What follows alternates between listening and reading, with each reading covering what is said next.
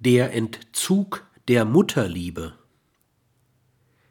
Da die Mutter mit dem Verlust ihrer Liebe strafen kann, zumindest wurde das so erfahren, und die Liebe der Mutter eine existenzielle Notwendigkeit ist, kann die Angst vor dem Verlust der Mutterliebe ganz ähnlich repressiv sein wie die Angst vor der ewigen Verdammung.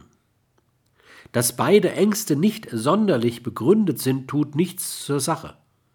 Internalisiert werden sie ja mit der unreifen Rationalität der ersten Schuljahre.